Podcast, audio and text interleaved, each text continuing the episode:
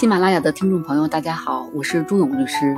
本期节目我们聊一聊离婚后孩子的抚养权变更问题。很多朋友在离婚时，由于自身的实际情况不利于抚养孩子，当时约定由对方享有孩子的抚养权，跟孩子一起生活，而自己只能偶尔周末看看孩子。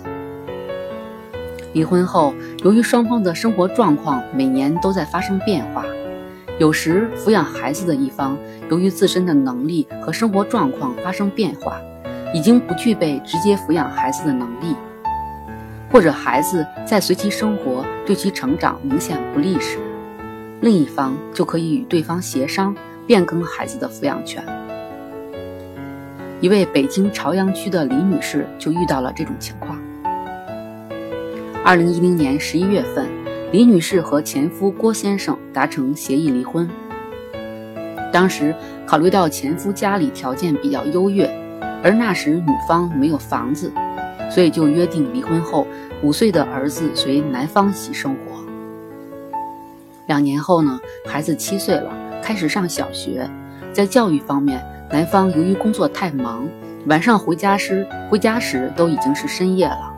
根本没有更多的时间和精力辅导孩子学习，导致孩子的学习一直排在倒数几名，并要求女方李女士多给孩子辅导一下学习。可是李女士只有周末才能见到孩子，而学习是个日积月累的事情，只靠周末辅导几个小时根本解决不了问题。为此，李女士跟前夫商量，看抚养权能不能变更给自己。这样也方便辅导孩子学习，但前夫郭先生一听要变更孩子的抚养权就急了，坚决不同意变更。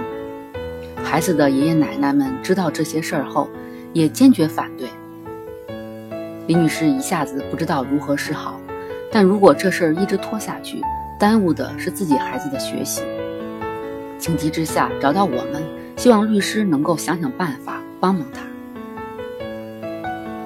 像李女士的这种情况呢，是现实中普遍存在的一种现象。既然离婚时夫妻双方在确定抚养权归属时是完全为了孩子着想，那么在孩子成长过程中，也应当本着有利于孩子生活学习作为出发点来考虑问题。在法律层面上讲，孩子的抚养权可以在夫妻双方之间进行变更的。就是充分考虑到现实生活中的可能存在的各种情况。那么遇到这种情况，作为李女士该怎么办呢？如果李女士和郭先生双方协商一致，李女士可以将对方作为被告起诉到法院，法院对于双方变更孩子抚养权的请求是会准许的。但如果郭先生执意不同意变更抚养权的，李女士起诉到法院后呢，法院就会审查目前双方谁更适合抚养孩子，是否存在影响孩子生活、学习和身心健康的因素。那么在法律上，法院所考虑的具体因素有哪些呢？下面我就跟大家具体介绍一下。首先，抚养孩子的一方是否存在影响子女身心健康的情况。比方说，是否存在家庭暴力给孩子造成心理阴影的情况？第二呢，是否存在影响孩子精神健康的因素？比如母亲改嫁后，女儿处于青春期，继父的不当行为给孩子造成心理上的不安、不安全感的情况。第三，还会考虑到。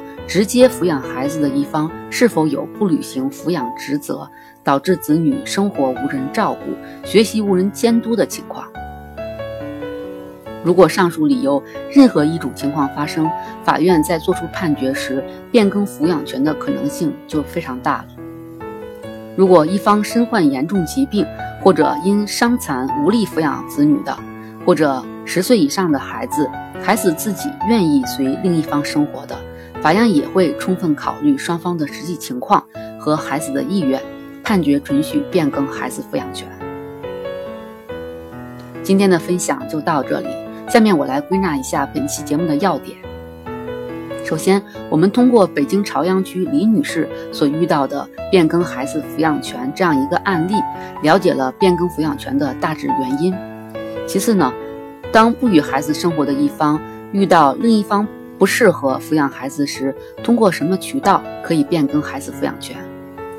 第三，如果当事人起诉到法院，法院通常在哪些情况下可以判决变更孩子抚养权？如果在离婚中您遇到了什么困惑，需要律师帮助的朋友，可以关注公众号“中律有声”，把你的问题告诉我们，我们也会在第一时间跟您取得联系。今天的分享就到这里，感谢收听，我们下期再见。